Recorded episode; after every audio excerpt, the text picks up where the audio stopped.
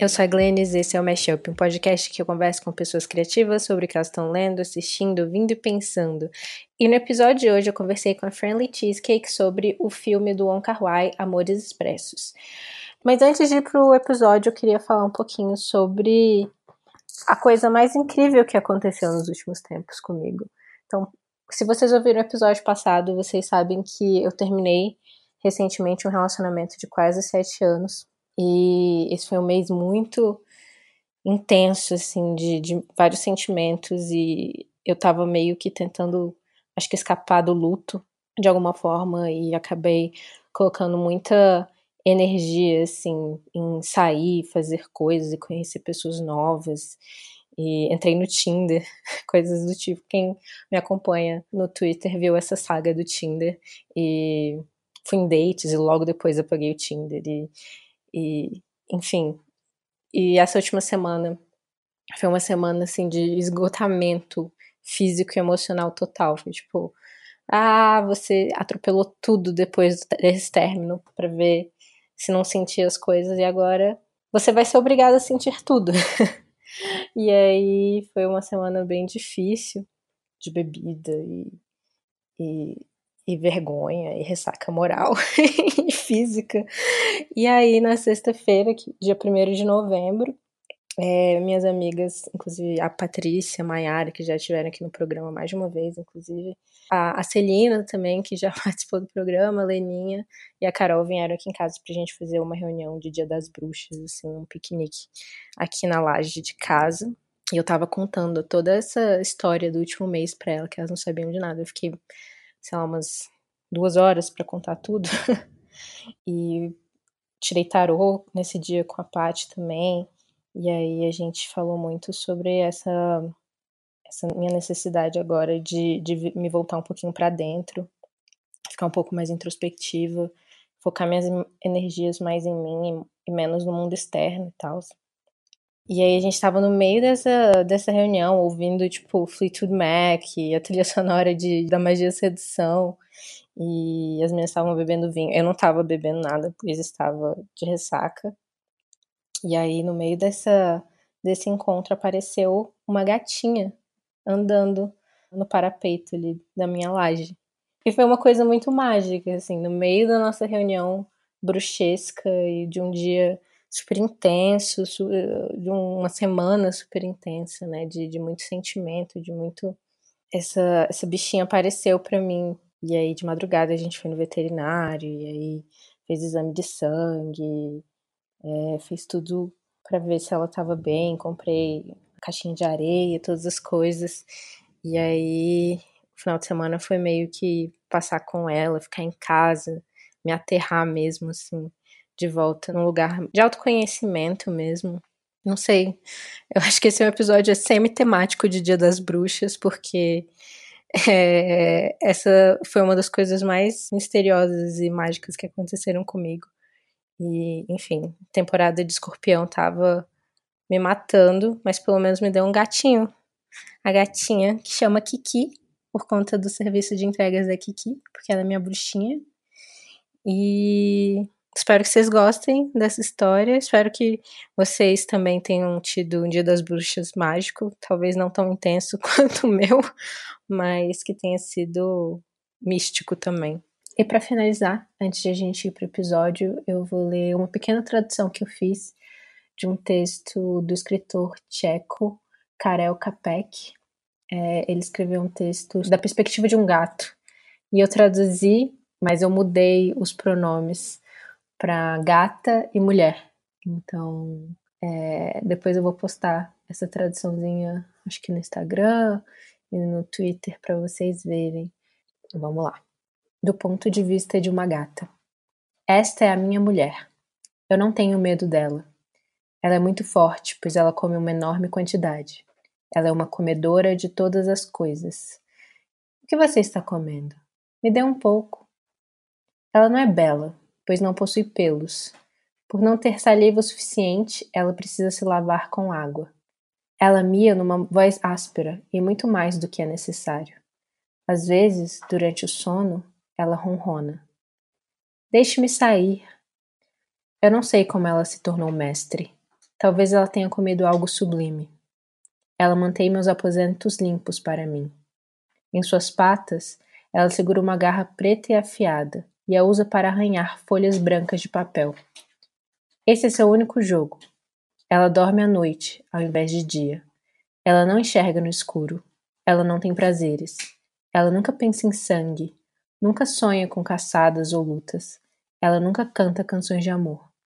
Muitas vezes, à noite, quando eu posso ouvir vozes misteriosas e mágicas, quando eu posso ver que a escuridão está toda viva, ela se senta à mesa, com sua cabeça abaixada, e continua a arranhar e arranhar com sua garra preta sobre as folhas brancas.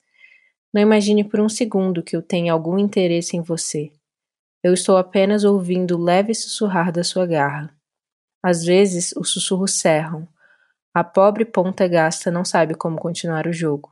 E então eu sinto pena dela, e mio suave numa dissonância doce e aguda. E então a minha mulher me levanta em seus braços e enterra seu rosto quente nos meus pelos. Nesses momentos ela tem, por um instante profético, um vislumbre de uma vida mais elevada. E suspira com felicidade e ronrona algo que quase pode ser entendido. Mas não pense por um segundo que eu tenha algum interesse em você. Você me esquentou, e agora eu vou lá fora de novo e ouvir as vozes da escuridão.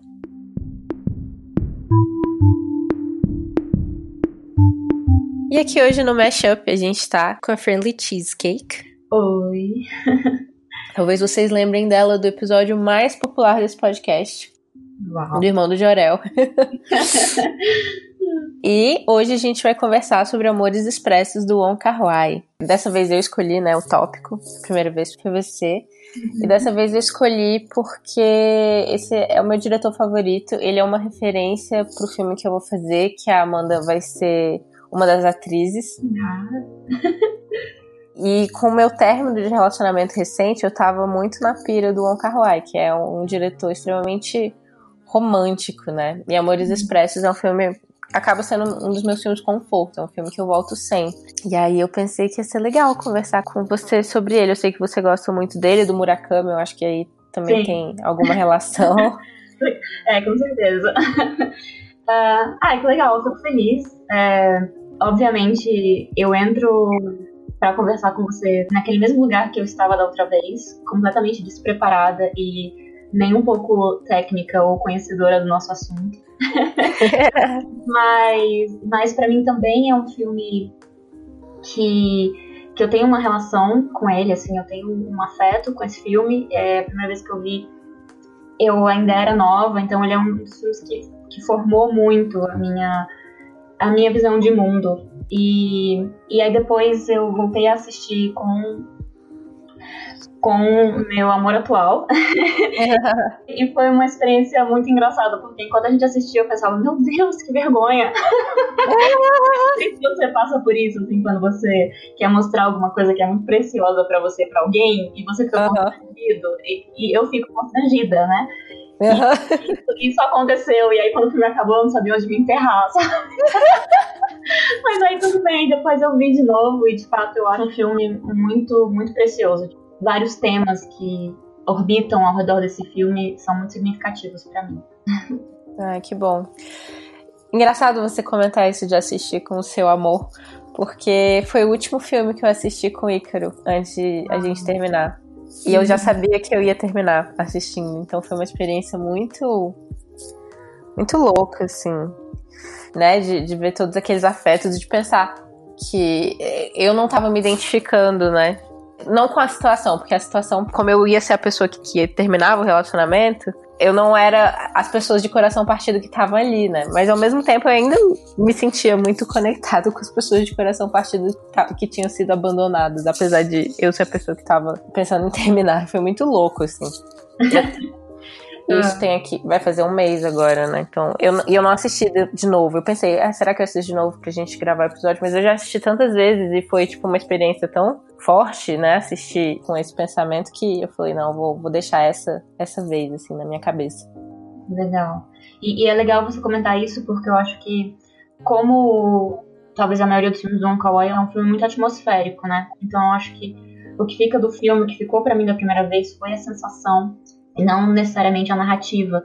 E aí a segunda vez que eu assisti também. E agora eu assisti de novo hoje justamente mais com essa intenção de narrativa mesmo, né? De, de resgatar, não só ficar com essa sensação, que é muito forte isso. Eu acho que eu acho que é o tipo de cinema do qual eu gosto, sabe?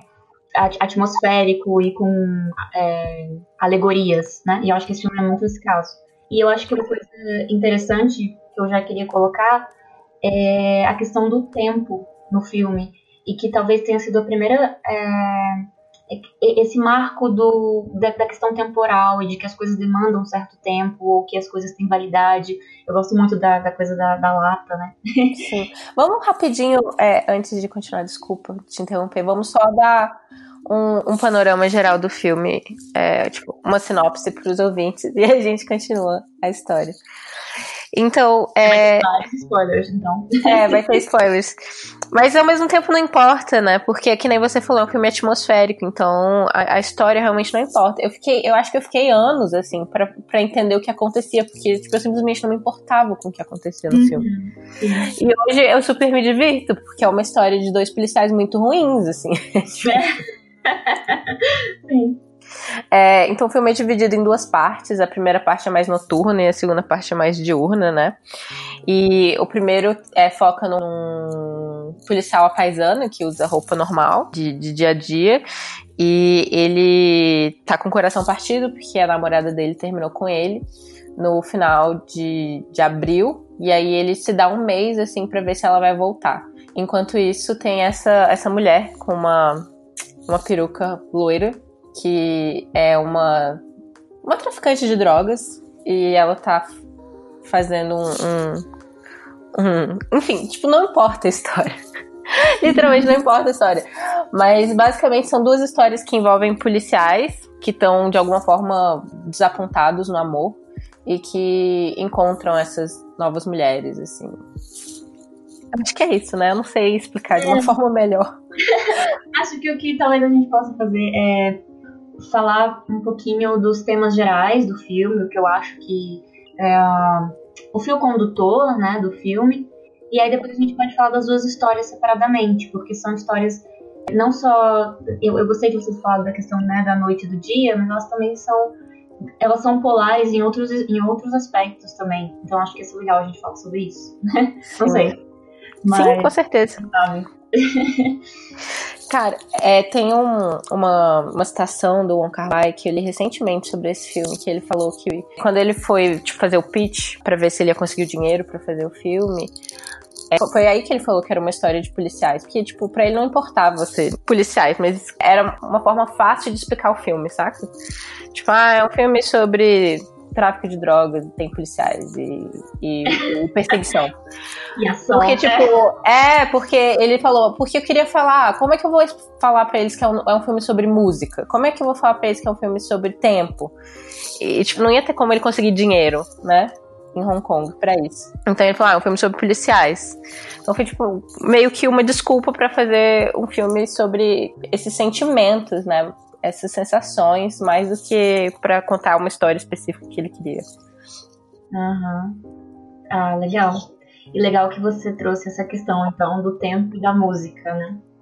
E, e eu acho que um outro aspecto que eu gosto, e aí, já que você falou do Murakami, aí eu, eu lembro de minha querida Sputnik, porque tem um momento em que ele fala de que as pessoas são apenas satélites e de repente as órbitas desses satélites se encontram, né? Uhum. Mas por um breve momento e esse momento passa. E eu acho que esse filme também fala muito disso, né? Dessa coisa, por exemplo, é, ainda na primeira história, existir uma cena em que já tem a personagem da segunda história e elas só passam, né? Uma entre é uma pela outra e, e a gente ainda não sabe né, que ela vai ser. Então isso até é uma coisa que, que é legal a gente, quando a gente assiste de novo o filme, a gente nota, a gente, ah, olha. E ele mesmo, né, um, um dos narradores fala sobre isso, sobre que os encontros são fortuitos, que a gente às vezes está muito próximo da pessoa e a gente nem imagina, né, que de repente essa pessoa vai ter um papel no nosso futuro, por exemplo. Sim, o filme começa com essa frase, né? É, esse foi o mais perto que nós já, já passamos. Começa com a cena dele perseguindo alguém e aí ele esbarra na mulher de peruca loira. E aí começa com falando, isso foi o mais perto que nós já estivemos, a 0,000 centímetro um do outro. Aí, um dia depois, eu me apaixonei por essa mulher. Algo assim. Então tem isso da órbita mesmo, né? A, a fisicalidade, né? Do estar perto fisicamente, mas estar muito alienado em outros sentidos. Essa solidão é muito forte nos filmes do Wong Kar Wai, ainda mais esses filmes que passam em Hong Kong, tem muita gente, é, tem muita cena de multidão, assim. Mas as pessoas estão tão perdidas na própria cabeça, assim, pensando no, nos próprios sentimentos e tal, que, que nem percebe, né? Tipo, de toda essa massa de corpos, só um corpo importa e nem tá aqui, né? Não, com certeza. Eu, eu concordo. E, e, e aí, é, você comentou sobre a cidade, né? E Taipei, eu acho super interessante também a questão da cidade, assim, como ela é forte no filme, né? Como ela é uma personagem forte no filme. Uhum. E, e aí eu acho que tem esse outro tema que eu acho muito legal. Mas aí sou eu e as minhas piras espiritualistas. Que é essa visão muito shintoísta das coisas. Que, que as coisas, é, é, as pessoas elas estão dialogando com as coisas. Nossa, nesse filme é muito. Não, sim. Não, exato. E, e eu acho isso. Eu acho isso muito legal. Porque traz. É, cada objeto se torna significativo. E eu, eu vivo uma, uma, uma existência na qual eu busco honrar cada objeto, porque é, eu acho que os objetos eles trazem é, traços e camadas de, de outras pessoas também. E, e por exemplo, é, enfim, é, é, legal porque o primeiro personagem, o primeiro policial, que, que eu acho que é um, eu acho que é uma pessoa terrível, inclusive. Eu não teria paciência para ficar três minutos perto dele. Ele é muito taurino. Porque você é escorpiana. Você é escorpiana. eu, ia, eu ia dizer que eu acho ele muito, é, assim, usando esse termo, ancião. Eu acho ele muito sanguíneo, uhum. sabe? Sim. E essa novela, ele é muito, assim. Ai. eu, eu, me identifico muito com ele. Ai, você me odeia, ah, amiga. Não, ótimo. Ai, que maravilha! Pois é, então. Muito carinho, mas ele é muito do mundo material, né? Tipo, a parada apesar de ele estar perdido nos sentimentos dele, ele traz essa coisa dos objetos. Isso é, tipo, aterra ele muito, né?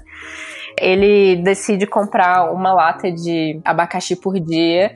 Todas é, que com a data de validade no dia 1 de maio, quando vai fazer um mês que a May terminou com ele e que é o dia do aniversário dele também. E nesse dia, 1 de maio, ele decide comer todas as latas de, de abacaxi que inspiravam nesse dia, né? E, e ele, ele fala: se ela não voltar até lá, quer dizer que nosso amor tinha data de validade.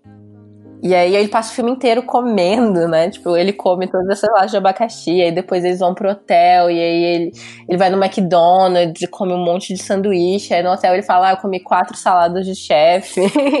e aí pô, mostra ele comendo batata frita também, é tipo... É verdade, ele tá o tempo todo comendo. E, e de novo, né, em oposição ao outro depois, ao outro policial, né? Que não come. Ele, é, é, a gente vê ele comendo um pouquinho quando ele tá na rua, mas ele nunca come no Chunking Express e ele, e ele toma muito café, né? Sim, ele toma muito café. E, ele deve é. ser escorpião. ele é escorpião e o outro é mas que, mas que eu acho extremamente charmoso, assim. Antônio, o, ai, quando, ele, quando ele dá aquele olharzinho, assim, meio pra cima, assim, uhum. pronto, é isso aí. É, é muito charmoso, muito. Ele é demais. Ele é, assim... Mas eu sempre fui muito apaixonada pelo Takeshi Kaneshiro, que é o que faz o, o primeiro policial. Assim, eu sou muito apaixonada por ele. Eu acho ele o, um dos homens mais bonitos do mundo. Uau! É interessante, interessante. E aí eu acho interessante, já que a gente vamos então agora colocar na, história dele, né? Porque eu acho que é isso, ele tem essa questão que é justamente de novo também, né? O oposto do outro, porque ele é muito verborrágico, né? Ele fala demais, ele tá o tempo todo falando. E o mais engraçado é que, na maioria das vezes, ele tá falando com ninguém, né? Porque tem é, ele pega o telefone, fica ligando para um monte de gente, as pessoas nunca estão disponíveis de verdade para ele, né? E ele fala todos os. Eu, eu, eu sempre fico descobrindo uma língua nova que ele fala ao telefone. Ele fala francês, ele fala inglês, ele fala é, mandarim, né? Ele fala cantonês, ele fala. Ele fala todas as línguas. pois é, então assim, é, é, impressionante isso. Eu acho muito curioso também. Olha, outra coisa que eu acho que eu tenho em comum com ele, então, ele deve ter ascendente em, em gêmeos, que nem eu. Parada da comunicação. Pode ser, pode ser. Mas uma coisa que eu acho muito legal e admirável nele, assim, é que também é o oposto do outro, é que ele é a força da vontade, né? É justamente o oposto do 663, que é o outro policial, né? Ele é muito é, proativo. Então é ele que determina as coisas como vão acontecer na vida dele e da forma que ele, né, ele diz eu quero que isso aconteça e ele decide aí ele vai correr e aí e é muito engraçado porque é quase um excesso de confiança e eu acho que é esse excesso de, de confiança e, e essa falta de cautela que faz com que ele seja ele, né? e eu acho muito engraçado, assim é muito curioso. Sim.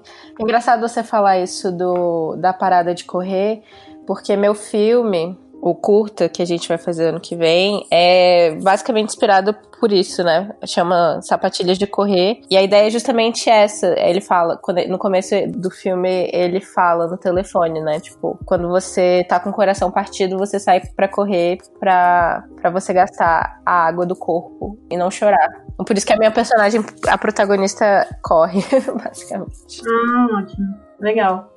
Legal, legal. E, e aí eu acho muito bom essa coisa, né, dele. Porque quando ele encontra finalmente a, a outra mulher que, né, que, que, é esse personagem que tá sempre de, de óculos escuros e peruca e capa, e ele se encontra com ela e ele fala: Eu vou me apaixonar pela primeira mulher que aparecer, né? e é logo ela, assim, uma pessoa com uma carga enorme, e contrabandista, tá envolvida num esquema super difícil, a vida dela tá em jogo. Ela passou a noite inteira numa perseguição, é assim, é a parte que o Cauê vendeu do uhum. filme. E, e aí, quando ele chega até ela, é isso, assim, é esse excesso de confiança, essa coisa talvez muito jovem, né? E, e, aí ele fala que ela tá de óculos escuros porque ela tá chorando a, a dor de um amor, né? E aí você É, ele é tão perdido, assim, tipo, nesses lances sentimentais que ele acaba sendo um péssimo policial. Ele literalmente estava com uma, uma, traficante na mão, assim, e ele nem percebeu. Ele tá tão envolvido, assim, com os próprios sentimentos, com as próprias coisas, que ele nem percebe as coisas. E aí, de novo, eu acho que contrasta com o outro policial, porque o outro policial, ele sempre tem um olhar de quem tá entendendo o que tá acontecendo. E eu acho isso tão curioso, porque ele tá num outro lugar, assim, ele tá num lugar do deixar que as coisas aconteçam com ele, Sim. né? Sim, ele deixa que as coisas aconteçam, mas ao mesmo tempo ele tá, ele também tá meio perdido nos sentimentos. Tipo, a mulher tá invadindo a casa dele todos os dias e ele não percebe. Tipo, os objetos estão mudando, ele tá, ele conversa com os objetos, ele percebe que os objetos estão mudando, mas ele tá tão envolvido também com os sentimentos que ele fala um, um realismo fantástico ali, né? Tipo, ah, essa o sabonete que tava bem magrinho fica gordo. É porque ela a, a moça que invade a casa dela, dele trocou por um sabonete novo. Aí, tipo, o pano de chão que já tava todo feio, é, agora tá novo. E aí ele. E antes ele tava conversando com os, os objetos, justamente porque ele tá tão solitário em casa, né? E aí ele, e ele ficava falando com os objetos, tipo, ah, você não precisa ficar assim, não precisa ficar tão triste, não sei o quê. E aí, quando ela começa a mudar as coisas dentro da casa, ele fica tipo, vocês estão tão mudados? o que, que tá acontecendo? ah, sim, é verdade. E, e, é, e, é, legal você ter colocado essa questão do realismo fantástico, porque eu acho que talvez a primeira vez que eu assisti o filme, eu tinha um cabelo muito curtinho, e, e aí uma pessoa comentou: Ah, nossa, você, você tá parecendo a personagem do, do Amigos Expressos. E na época eu ainda não tinha visto, assim. Aí eu, ah, é, é, eu vou te emprestar o filme, você vê, depois você me fala o que você acha. E eu achei super curioso, e eu achei, enfim, eu achei super bonitinho, e foi muito legal, assim, gostei dessa, dessa referência, me senti lisonjeada, na verdade. e, e aí eu tinha esse, esse, afeto, e eu gostava, e eu gostava da história, eu achava super legal, e, e eu me identificava muito com ela. E aí, da segunda vez que eu assisti, eu pensei, gente, ela é louca, ela é. Ela é doida! Mas eu acho ela maravilhosa, ela é muito charmosa. Fei Wong, nossa senhora, E aí depois eu, eu, eu me permiti perdoá-la um pouco nesse, nesse, lugar do, não, primeiro é uma alegoria, né? Sim. Porque depois eu tive uma experiência com o Stalker e pensei, meu Deus, se alguém tivesse tudo na minha casa, eu acho que eu ia dar mais feliz. eu acho que esse não é o meu conceito de amor, sabe? Mas eu acho que no filme, primeiro, ela, ela tem sim uma questão de uma perversidade ali, né? Porque ela entra, ela sabe o que ela tá fazendo e, e é muito interessante essa ousadia dela, eu acho isso muito legal e eu acho que serve como contraponto, né, pro, pro 663, para quem ela se apaixona. E, e eu acho interessante porque ele ele dá essa permissão para ela entrar na vida dele, né? E, e, é muito curioso como ele faz isso, assim, porque é um jeito muito, é, eu diria até taoísta de fazer, sabe? O e não ação mesmo. Tipo, e, e, porque ele, ele, ele, resolve, ele resolve não, não pegar a carta, né, que a ex dele entrega. Então, ele se torna aberto, né? Assim, esponjoso nesse sentido, sabe? Ele, ele começa a absorver. E eu acho isso muito legal, porque eu, eu tenho essa impressão, mas aí pode ser uma pira minha muito grande, de que ele começa a absorver sem nem perceber que ele já deu essa permissão, sabe? E, e aí eu acho que também é, talvez tenha isso, assim, que, que exista essa coisa do dele, dele não perceber que os objetos estão mudando, é, quer dizer, não perceber que, cara, tem alguém entrando na minha casa, porque ele tá permitindo essa mudança, na verdade. É uma coisa, tipo, é irrelevante se é porque alguém tá entrando na casa dele ou não, sabe? Uhum. O que Sim. pode estar acontecendo. Sim, não faz muito sentido. E, e, aí tem outra coisa que eu amo também, que é quando a casa chora. É, enfim, tem muito a ver comigo, assim, porque eu sou essa. Eu tô o tempo todo achando que a minha casa quer atenção e eu tenho que honrar minha casa. E eu acho muito legal, porque ele fala, ah, quando a gente chora, a gente só né, usa um lencinho, limpa a cara. Mas quando uma casa chora é muito mais difícil. e, e eu tenho que concordar, cara, que né? Assim, a gente, a gente se responsabiliza por coisas que viram extensões da gente. McLuhan. pega ref, pega ref, pega ref. E, e, a verdade é que vai ficando cada vez mais difícil, né? Assim, tipo, bem ou mal, né? Você tem uma casa, você, você sabe disso super bem agora, né? Você vai ficando responsável por coisas que demandam mais cuidado, né? E eu acho legal expandir isso para outros tipos, inclusive, de relações, porque quando a gente chora e é só a gente, a gente pega um lencinho e pronto, ah, beleza, massa, né? Uh! Mas, mas quando existem mais pessoas, mais fatores, é, fica cada vez mais complexo, né? Da última vez que a gente se encontrou, você falou uma frase que ficou muito comigo, que é nós somos sistemas abertos, hum, né? Sim. E é isso, a gente a gente não vive num vácuo, né? A gente não vive sozinho, a gente vive de relacionamentos com coisas e pessoas. E eu acho que o filme traz isso demais, assim. E não só, né, coisas e pessoas, mas assim, coisas, eu digo coisas tangíveis, né? Mas com ideias também. E, e, e, aí eu acho muito legal né, a gente ter falando desse filme, por exemplo, especificamente, porque fala também de outras coisas, né? Assim, é, é, a relação das pessoas com a música, com o tempo, com, com os sentimentos, né? Que também são relações que a gente tem e que também são super complexas, né? Com certeza. É, com a luz, né? Já que estamos falando de um filme que ainda tinha o é o Christopher Doyle, né? O, o, o é, então, que ainda é, que a gente ainda tinha essa, essa benção. É. Ah, eu fico muito triste quando eu lembro. É, esse foi o término de relacionamento que mais me doeu, assim.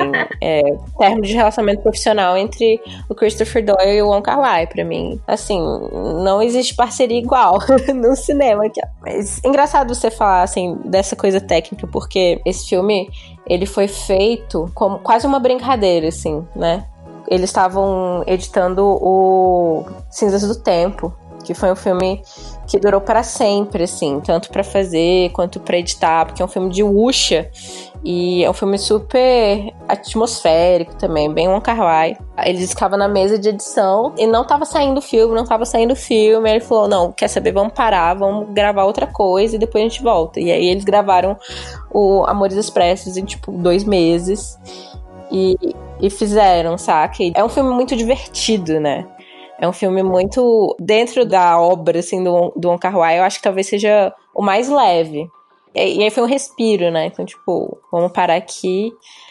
Uh, fazer uma coisa divertida e leve, aí vamos voltar pro Cinzas do Tempo. E aí eles terminaram o filme depois.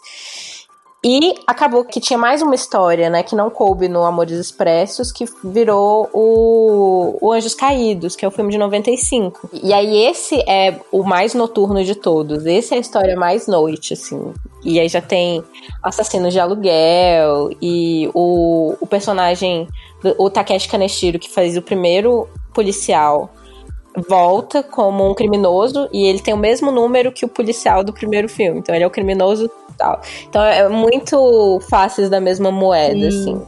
E aí volta em vários, vários temas disso de, de a gente orbitar as pessoas e às vezes com algum, certas pessoas se encontrar tanto que você fica até com, com ele fala com o cotovelo é, com é, todo arranhado assim de tanto de tanto barrar com a pessoa é, mesmo assim, não, e mesmo assim não tem, não tem aquele estalo, assim, não tem aquela conexão. Então, são temas caros, assim, né? Que voltam disso, de estar tá procurando esse encontro, né?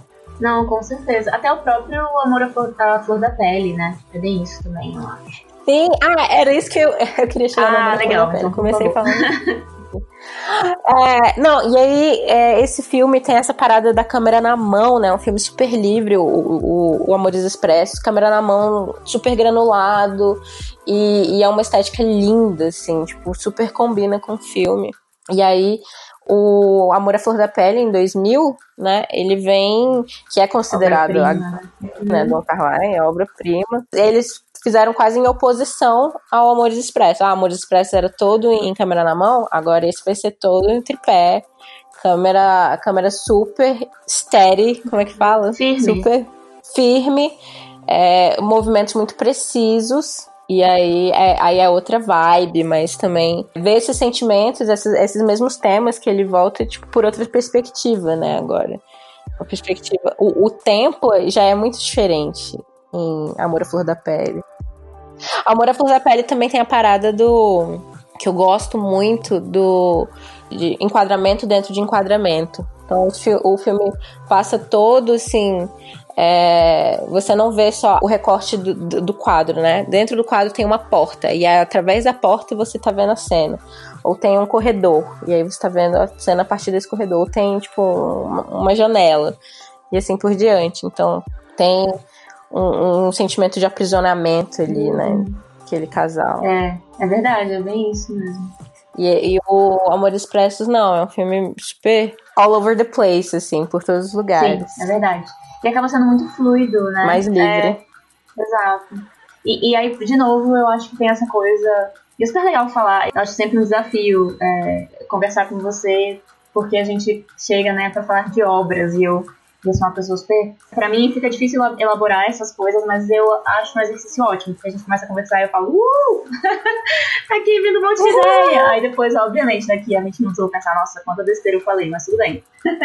mas, mas voltando, assim, essa questão do, do, do ser fluido, de ser fluido, e como pra mim fica muito forte no filme, de novo, essa questão da sugestão, sabe? Assim, de de como as coisas elas vão entrando na vida quando você está permeável para elas, né? E aí aquilo vai acontecendo. E eu acho que de novo, para mim é uma é uma alegoria e uma analogia a questão da lata, né? Porque ele o primeiro personagem que é o O, né?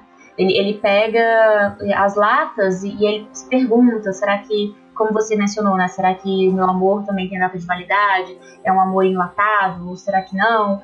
E, e, e, e o tempo todo tem a questão da, das latas, na, pelo menos na primeira história, né?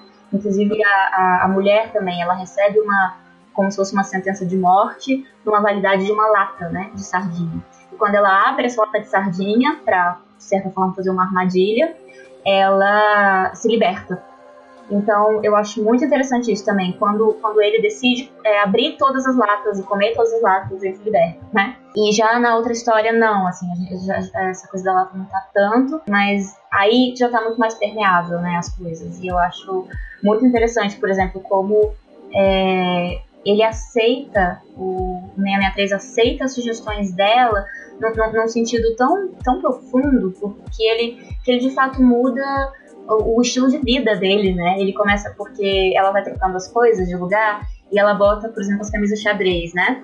E ele, e ele começa a usar as camisas. Ele, ele, ele, sai do uniforme de policial dele Que aí eu acho que essa é a forma. A, a, forma que na outra história vinha de um disfarce, né, da mulher, porque a mulher também usa peruca, e aí ela, ela quando ela se liberta, ela tira a peruca. E, e das latas, na outra história vem pela farda, né, porque o policial, ele, ele tá com a farda, e a ex-namorada dele é uma aeromoça, que também tá com a farda, né? E aí eu acho muito legal quando, quando existe essa inversão de papéis, assim, quando ele bota a câmera de xadrez e ela, eu não sei se eu. Gente, assista o filme antes, tá? Depois escutam, por favor, porque agora eu vou te contar o final do filme. Mas é porque o final do filme pra mim é muito precioso. Pra mim podia ser o filme só tipo, ah, Gilbert, Gilbert, o final é maravilhoso. eu acho lindo. Porque ela decide, né? É, depois e ela põe a farda, né? E, e eu acho muito legal. É, no momento do filme que ela faz essa escolha deliberada de, de dizer não, quando, quando parece que ah, ela tá conseguindo o que ela quer, eles vão se encontrar e eles agora, né, vão, ela vai viver esse, esse romance com esse cara e ela vai embora, né? Deixa o cara chupando o dedo, meu. e ele fica pra baixo um tempo, mas, mas aquilo foi uma transformação significativa na vida dele, né? Tanto é que no final a gente vê quão, quão significativa foi essa mudança. E, e o final é muito fofo. Assim, eu acho que a volta dela, pra mim, é um. Ai, é uma ternurinha no meu coração. Eu sempre fico. Ai, oh, que fofa! Até quando eu, quando, quando eu vi com, com o Beru, eu. No final eu tava feliz. eu falei, ah, não tô nem aí, tô constrangida, mas é muito fofo esse final. É muito. E é um dos poucos finais felizes, né? Pois que a gente é. tem na obra do Carlyle. É muito gostoso. Eu gosto muito também. Eu gosto muito desse, desse final também, o final feliz da sugestão, sabe? Por isso que eu gosto muito do, por exemplo, eu gosto muito do antes do pôr do sol. Mas Sim, eu, eu tava pensando assim, naquela hora, antes de você falar. assistir o terceiro, porque pra mim ele, ele, ele destruiu a proposta dele, sabe? Eu sei que você gosta muito, você acha super né? Assim, você tem essa. Não, mas eu, por mim podia ter acabado no segundo também, porque o terceiro parte meu coração. porque pra mim é isso, sabe? Não, eu imagino que sim, mas é porque. E aí eu acho legal a gente voltar nessa, nessa questão, né, do partir o coração, porque eu acho que o Onkoi também deixa muito claro no filme dele que as coisas têm fim. E eu acho isso maravilhoso, sabe? Eu acho que, pra mim, por exemplo, é, a gente já, até já conversou sobre isso.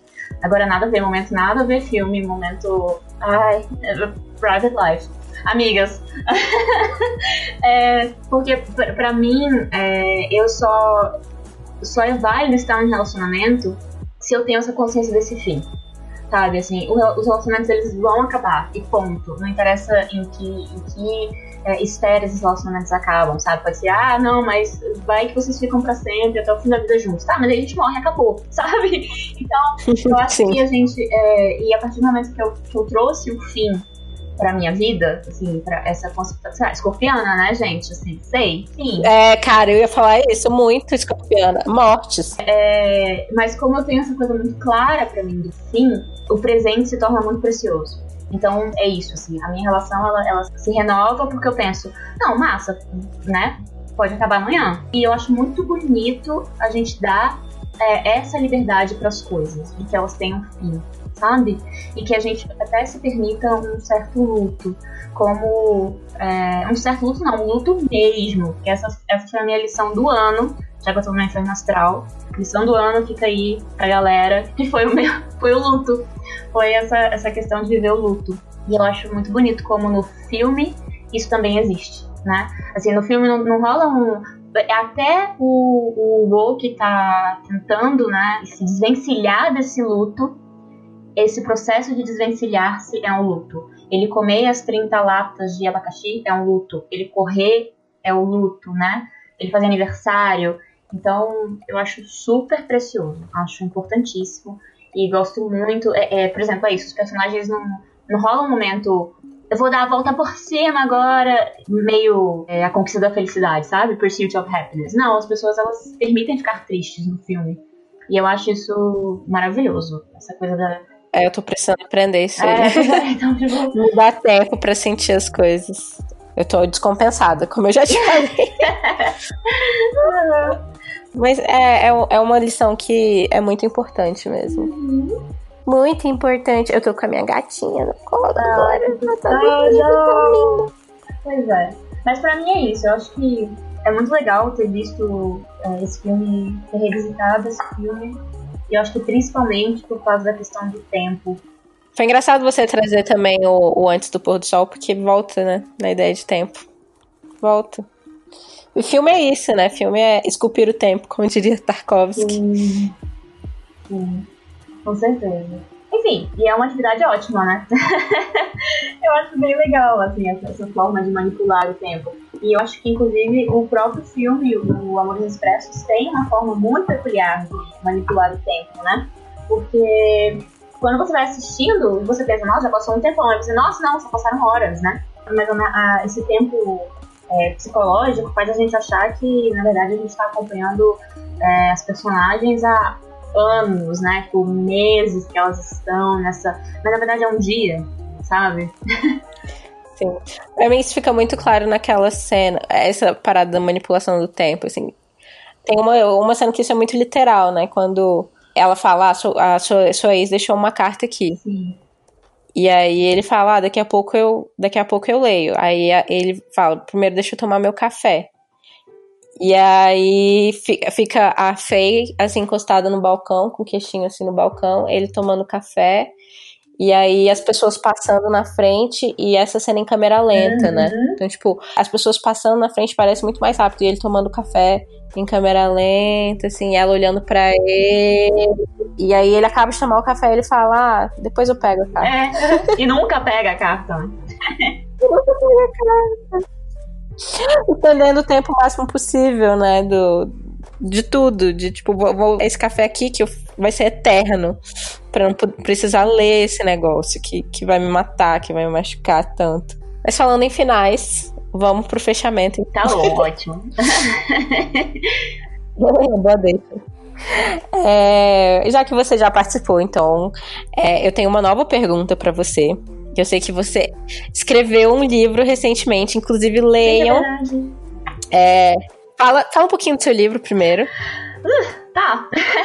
Bom, é, é, uma cria da qual eu tenho muito orgulho, que é ótimo, assim. Eu, eu escrevi esse livro sobre um ponto de vista novo do, do, do meu processo, né, de, de, escritora, que é pensar, assim, no receptor. Eu queria um livro que, que meu, meu irmão de 18 anos e meu pai de 66 fossem capazes de ler. Com isso, eu não tô querendo dizer que eu tô querendo contar uma história universal, nada disso, sabe? Mas é só.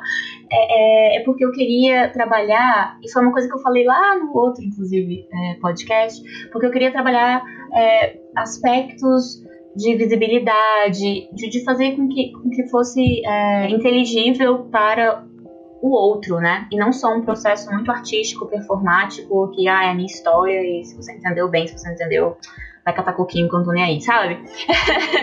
é, é, eu, eu, eu quis que tem seu lugar também, super, mas. assim, sou, sou eu, né? É, eu tava vendo. Sim. Já que estamos falando de escorpianos. Seu primeiro livro. É, já que estamos falando de, de escorpianos, eu tava vendo um, um vídeo ontem que um amigo meu me, me mostrou do deboche astral e é, são signos atravessando a rua. E aí o escorpião ele atravessa a rua e assim, o, o guardinha tá dizendo pra ele parar e ele simplesmente vai, torce o braço do guardinha, do guardinha no chão e continua. e eu sou muito assim, sabe? eu sou um trator.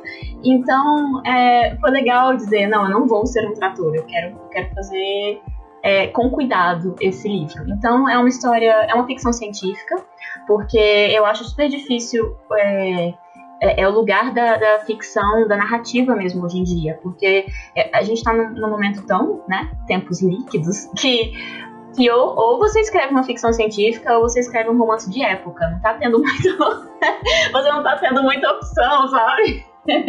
ou então uma, uma, uma... A gente tá voltando pro tempo aí. o tempo é o tema eterno. Exato, com certeza, né? E então é uma ficção científica e, e eu amei ter feito uma ficção científica. É, eu me inspirei em alguns escritores que eu admiro muito. é... é... bem Murakami, eu, eu senti muito. Sim, não, total. É, é, é a influência. É, eu queria fazer um livro que fosse uma mistura. É... Ai, meu Deus, não, não vou falar isso não, porque vai ficar muito. Depois as pessoas vão ler e vão dizer, nossa, para, para com isso. Então eu vou ficar quieta. Mas eu gosto muito da história, eu acho que é, eu tentei tratar todos os personagens com com, com um certo carinho, assim, e é uma ficção científica que acompanha a história de um cara. E é isso, e também talvez como o segundo personagem é, do, do Amores Expressos, o segundo do policial, as coisas acontecem com ele. Só que eu acho que ele é menos dócil, só isso, sabe? Eu acho que ele é um pouco mais sarcástico. O nome do livro é São Salvo. Meu nome de ficção de escritora é A Jardim. O A não é de Amanda, é de alfinete, mas ninguém precisa saber por enquanto. e, e tá na Amazon, é, é um e-book. São Salvo a, a Jardim. Vou colocar o link. Massa, por favor. E é bem, assim, é horrível, né? Eu ficar dizendo que é bem legal, mas é porque eu amei tanto fazer o livro que eu espero que as pessoas gostem. Não, tá incrível. Ah, obrigada. Tá muito bom, é muito bom. é, sim, eu li, eu gostei muito, recomendo muito para todo mundo. E aí minha pergunta, minha pergunta nessa nova fase agora que eu tô chamando de volta os, os convidados é qual é o seu processo criativo, se você tem um, uma rotina, um ritual, uma mandinga que você faz. Ah, uau! Tá.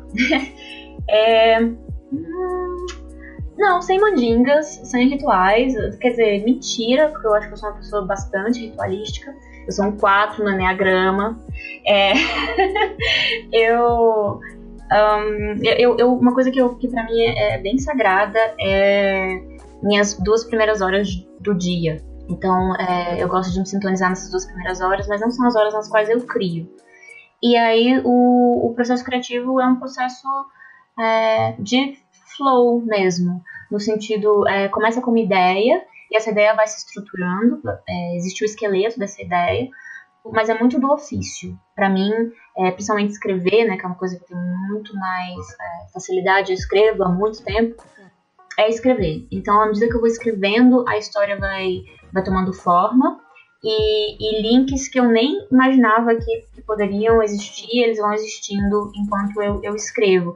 E não é nada é, misterioso, não. Eu acho que é o nosso cérebro trabalhando nas várias esferas em que ele trabalha, sabe? Então, é, existem diversos jeitos de raciocinar, né? Não só é, é esse jeito A mais B, não só. E é muito legal é, falar sobre isso e escrever, porque a, a escrita, né, é o mais fordista dos, do, do, talvez, assim, do, né, da, da, das artes, né, porque é muito, tipo, começo, meio e fim, uma palavra tem que fazer sentido e ela liga na outra, tem a gramática, né, o trenzinho, né, você já teve essa analogia da gramática ao trenzinho? E, então, pois é, mas é, existem vários jeitos de raciocinar, eu acho que o nosso corpo é, consegue pensar, então é, é, e é muito legal e é um desafio colocar isso na escrita, né? Conseguir fazer, mas eu acho que o processo mesmo de escrever, eu escrevo há tanto tempo, sei lá, outro dia eu achei uma redação, porque minha mãe guarda tudo e eu jogo fora e minha mãe pega do lixo. É, é, é, é sério. É, eu achei uma redação minha de quando eu tinha 9 anos. Então, assim, escrever desde que eu tenho 9 anos e isso. É, eu escrevia porque era a minha única chave de liberdade, eu acho. Eu fui uma criança, uma criança não, mas assim, uma pré-adolescente, uma adolescente muito deprê, sabe? Muito, muito depressão mórbida mesmo.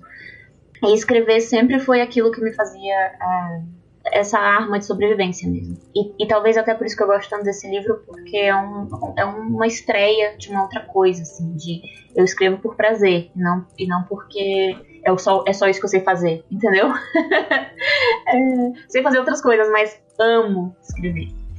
Então eu acho que é isso, meu processo criativo é, é exatamente isso, é processo, sabe? Escrever, escrever, escrever. E tem uma coisa muito interessante, que já que a gente tá falando de flow, é que, cara, quando termina, quando eu fiz, eu vou ficar bodada, eu vou ficar deprê, é normal, porque o nosso cérebro, ele, ele precisa é, é, é, muito, muita energia que a gente gasta, né, no processo de flow. Então, assim, é super normal depois eu ficar pensando, ah, massa, agora a morte, né? e, e, aí é, é o momento em que eu descanso, assim, é o momento em que eu vou, de repente, ler, eu volto a ler ficção, porque enquanto estou escrevendo eu não leio ficção, porque eu sou uma esponja, eu pego exatamente o estilo literário que eu tô lendo, então é péssimo, assim, né? Quer dizer, é ótimo quando eu tô lendo Murakami. Ah! Mas eu gosto de não ser influenciada nesse aspecto, né? Então, aí eu leio um pouquinho, aí eu realmente acalmo um pouco as coisas, e depois eu começo a me inspirar. Eu acho que inspirar é sim muito importante, sabe? A gente ter referência, a gente é, é, ler, mas não é. É isso. Ler muito não te faz um bom escritor. Uhum. Mas talvez te faça um bom crítico, né? Da sua obra. Porque você já leu outras coisas e você lê a sua própria obra e pensa, nossa, é horrível. então, é, eu acho legal essa parte também, assim, do é, me alimentar de coisas boas, né? Sim. Falei Perfeito. muito, né? Que horror. Não, que isso. Maravilhosa. Você quer deixar onde as pessoas te encontram nas redes sociais? Você quer deixar alguma coisa agora no final? Cara, minhas redes sociais, assim, eu sou. É, assim, não tenho nem rede nem social, né? Mas eu, eu tenho, agora eu voltei pro Instagram quando eu fiz o livro, porque isso é muito legal de você fazer uma coisa da qual você, você se orgulhe, porque você tem vontade de, de compartilhar. E eu fiz esse ato ousado, assim, de, de fazer o livro e dizer para as pessoas, sabe? Mandar para as pessoas que eu achei que podiam se interessar, e dizer: olha, eu fiz esse livro, veja. E, e eu tenho recebido respostas muito legais e isso tem sido muito bom. Então, o meu Instagram é Friendly Cheesecake. É, assim, se você quiser conversar comigo, me dá um oi, mas se não quiser também tá ótimo. É, eu respondo, nesse, nesse sentido eu sou super cuidadosa. Até por isso que eu não gosto, talvez, de, de ter muita gente, porque eu sei que gente dá trabalho, sabe? É um trabalho bom, mas dá trabalho. e é isso. Tá ótimo, perfeito. É, muito obrigada por ter topado vir de novo. Amei muito essa conversa. Ah, é um prazer. Então, até a próxima. Ah, obrigada. Tchau.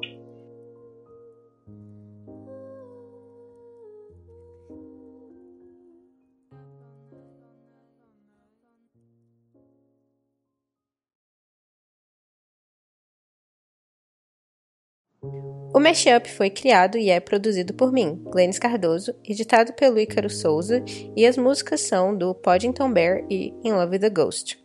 Vocês podem encontrar o Mashup no Instagram em mesh.up e no Twitter com mesh_up e a gente também tá no Facebook, procurem lá Mashup e eu também estou disponível em todas as redes sociais se vocês quiserem vir conversar. Eu sou Glenis AV, tanto no Twitter quanto no Instagram.